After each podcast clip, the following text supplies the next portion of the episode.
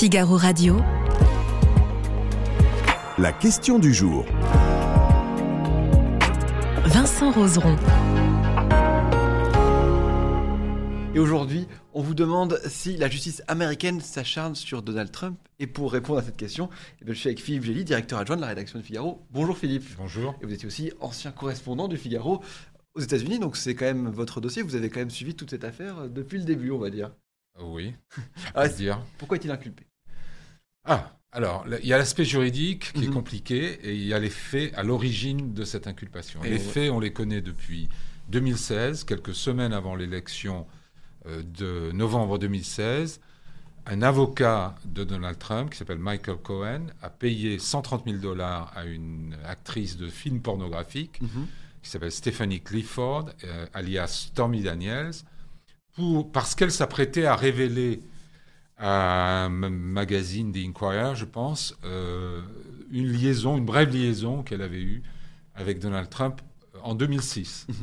Euh, il y a d'ailleurs eu un autre cas similaire avec une mannequin qui s'appelle Karen McDougall et qui a, elle, touché 150 000 dollars la, de la même manière. On appelle ça aux États-Unis. ces dames ont, ont proposé via leurs avocats à des journaux à sensation d'acheter leur histoire. Mhm. Et ce journal à sensation, comme le rédacteur en chef, le directeur est un proche de Trump, il a fait ce qu'on appelle du catch and kill. C'est-à-dire on attrape et on tue. On paye l'histoire pour, pour ne pas la publier. C'est- Donc ça, ce sont les faits Mhm. au départ. Et après, qu'est devenu euh, C'est l'histoire de cet argent, de ces 130 000 dollars versés à euh, Stephanie euh, Clifford, qui euh, valent à Trump son inculpation en l'espèce, à New York, parce qu'il y a bi- bien d'autres affaires juridiques, euh, judiciaires qui, le- menacent. Mais sur cette affaire-là, ce qui lui est reproché, c'est deux choses. Un, d'avoir inscrit cette dépense dans les comptes de son entreprise de manière frauduleuse ou maquillée, c'est-à-dire qu'il il a inscrit cette dépense comme si elle était imputée à un contrat passé avec l'avocat Michael Cohen, ce qu'on appelle en, droit américain un retainer, c'est-à-dire vous vous, as- vous, vous- vous prenez les services d'un avocat à plein temps ou presque. Mhm. Et donc, ça, c'est faux, puisqu'il n'y a jamais eu de tel contrat entre Cohen et Trump et qu'ils n'ont pas été capables de produire la preuve qu'un tel contrat existait. La deuxième chose que, que, euh, reproche le procureur de New York, de Manhattan en l'occurrence, à Donald Trump, c'est qu'il l'accuse d'avoir fait cette- ce petit délit de maquillage des comptes, qui est un délit euh, Mineur. mineur en droit euh, dans l'État de New York, prescrit au bout de deux ans, normalement. Mhm. Mais il l'enchasse, si vous voulez, dans un, un délit plus grave qui serait une violation de la loi sur le financement des campagnes.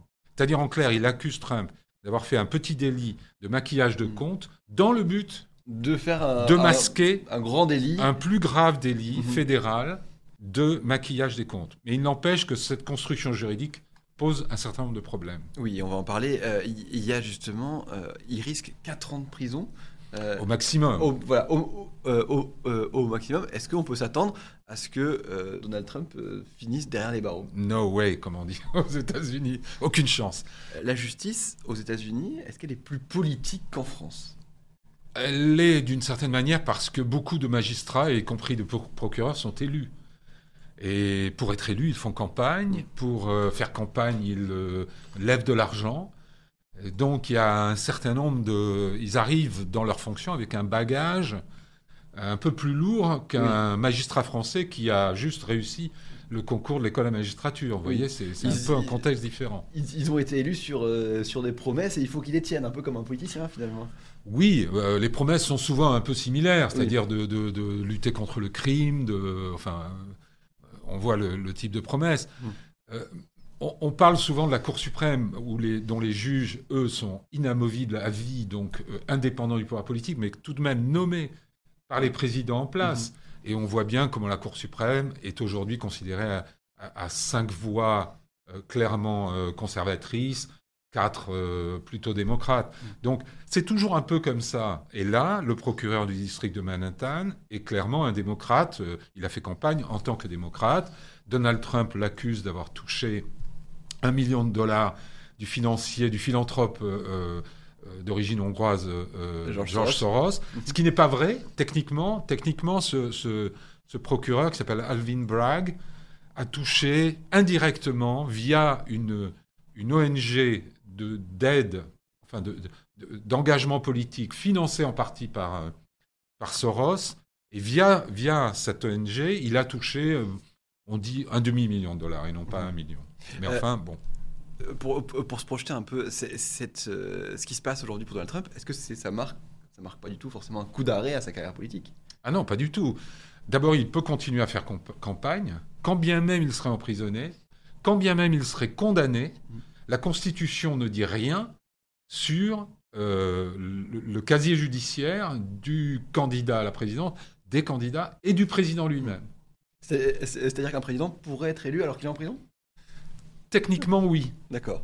Techniquement, oui. Évidemment, l'opinion publique, qui est composée d'électeurs, euh, pourrait euh, le, le- con- enfin, aborder le sujet de manière différente. Et d'ailleurs, on le voit déjà euh, dans les sondages où, quand même, il y a une majorité d'Américains, en dépit des poursuites sur ce dossier particulier, qui, à mon avis, si on veut répondre à la question qu'on a posée à nos, élè- à nos- à nos, euh, spectateurs et à nos lecteurs, euh, mérite qu'on s'y attarde un peu parce que c'est un dossier assez politique à mon sens, D'accord. contrairement à d'autres. Euh, mais euh, c'est très paradoxal parce que dans énormément d'États, sauf deux aux États-Unis, un- un- une personne condamnée à de la prison perd son droit de vote. D'accord. Elle perd le droit de vote, mais elle ne perd, perd pas le droit d'être élue, De, voilà, même élu à la fonction suprême. Euh, du coup, cette question justice américaine s'acharne-t-elle sur, le, sur Trump? Alors. Sel- Selon vous Alors, on peut dire d'un certain point de vue qu'elle s'acharne sur Trump, en particulier dans ce dossier-là et dans un autre. Et de l'autre côté, on peut soutenir exactement l'inverse et dire que la justice américaine n'arrive pas à attraper Donald Trump Mhm. et qu'il lui échappe toujours. Parce qu'il y a différentes choses qui lui sont reprochées. On a vu que euh, dans le cas de cette affaire à New York, c'est quand même une, une acrobatie juridique qui donne des surfroides à pas mal de juristes aux États-Unis. Mhm. Cette idée d'enchasser une infraction mineure dans une autre plus grave afin de poursuivre au pénal un ancien président, d'abord c'est une théorie juridique qui n'a jamais été présentée devant une cour de justice. Et donc euh, on a l'impression que euh, sur cette affaire-là, on est quand même allé lui, un peu lui chercher des poux dans la tête, si je puis dire. De la même manière, sur l'affaire qui concerne le, le détournement de documents confidentiels Mhm. qui relevaient de la présidence, qui auraient dû être confiés aux archives nationales. Qui Bon, ont été retrouvés dans sa résidence à Mar-a-Lago, dans sa résidence à Mar-a-Lago. Là, il y a une procédure fédérale contre lui. Euh, il faut bien reconnaître que tous ses prédécesseurs, et y compris Joe Biden d'ailleurs, ont pratiquement fait la même chose, à des degrés plus ou moins importants, et avec plus ou moins de bonne volonté pour rendre les documents qu'ils avaient euh, amenés chez eux par erreur. Mhm. Mais je me souviens, Joe Biden a, a- a joué le jeu, il a rendu euh, tout de suite les, les quelques documents qui étaient dans sa résidence de, de- de Wilmington dans le Delaware. Mais je me souviens qu'en 2007, Dick Cheney, qui avait l'obsession du secret, avait ordonné à son, à son Secret Service de détruire les documents qui étaient chez lui plutôt que de les rendre aux archives nationales, et qu'il avait même recommandé de dissoudre carrément les archives nationales. Donc, D'accord. et pour autant, on ne lui a pas fait un procès fédéral. Mhm. Oui, Donc, alors que Donald Trump, on lui en a fait un parce que voilà, il a cette, cette, cette cible-là. Alors voilà, sur ces deux affaires, on peut dire, on peut soutenir Mhm. que Donald Trump, il y a un certain acharnement contre Donald Trump. Mhm. Mais prenons l'autre point de vue et n'oublions pas ce qui s'est passé le 6 janvier, par exemple. Le 6 janvier, un appel à la sédition et à la révolte contre une institution fédérale de l'importance du Congrès Mhm. américain, euh, c'est grave. Mhm. Mais sur cette affaire-là, euh, les... on a vu la commission parlementaire et le, le département de la justice, le ministère de la justice, hésite encore à poursuivre Donald Trump parce qu'il sera très difficile d'apporter des preuves irréfutables d'un lien direct entre ses déclarations sur le podium juste avant Mhm. que les la foule ne se rue sur le Congrès et euh, les violences qui se sont produites là-bas. Un dernier point, si je peux, il y a une affaire très embarrassante pour Donald Trump, c'est celle dans laquelle on le poursuit en Géorgie. Et on le poursuit en Géorgie pour avoir essayé de soudoyer les responsables républicains de l'État qui étaient en charge de l'organisation des élections. Mhm. Vous vous souvenez de ce coup de fil? Trouvez-moi les, 110 les 111 000 voix. Oui. Trouvez-moi ces 117 000 voix ou 111 000 voix. Ça, c'est vraiment euh, un, acte également très grave et plus facile à prouver parce qu'il y a des enregistrements. Et donc là, euh, si j'étais euh, dans l'équipe juridique de Donald Trump, je m'inquiéterais beaucoup pour cette affaire-là. Pas ça. tellement pour celle de New York, où je pense qu'il va, il y aura beaucoup de, de prises d'angle d'attaque pour Mhm. les, les, les défenseurs de Donald Trump, à la fois juridique, factuel, la prescription.